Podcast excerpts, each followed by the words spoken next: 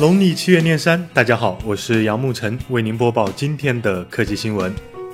世界最大飞行器 Airlander 十今天着陆时不幸坠机，但坠机过程太过缓慢。有网友评论道：“机长告诉大家坠机了。”乘客回复道：“尼玛，怎么还没落地？”红米 Note 四今天发布了金属机身天线一刀切，搭载联发科 X 二零处理器，配备二点五 D 弧形玻璃，后置一千三百万像素相位对焦摄像头，电池容量四千一百毫安，适配 MIUI 八，二加十六 G 版八百九十九，三加六十四 G 版幺幺九九，低配版完全就是为你买高配版而发布的，也从另一个侧面证明了红米 Pro 双摄像头的懵逼。但红米 Note 4确实性价比非常高，可以说是千元机新标杆。问题来了，买吗？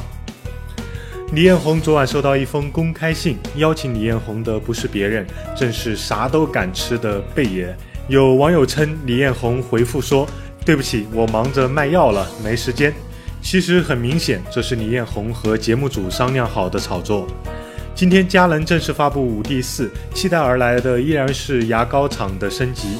全新三千零四十万全画幅图像传感器，搭配 Digic 六加影像传感器，最高七张每秒连拍，六十一点高密度网状阵列自动对焦二，实现了对焦精度和覆盖范围的提升。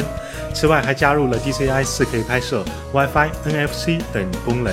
单机身，单机身，单机身，价格。两万六千五百九十九，佳能的价格感动了我杨常在。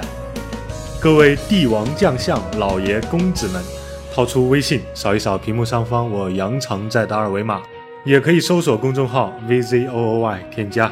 每晚我都会陪你聊一聊当天的科技新闻，极简又拉风，每天一分钟。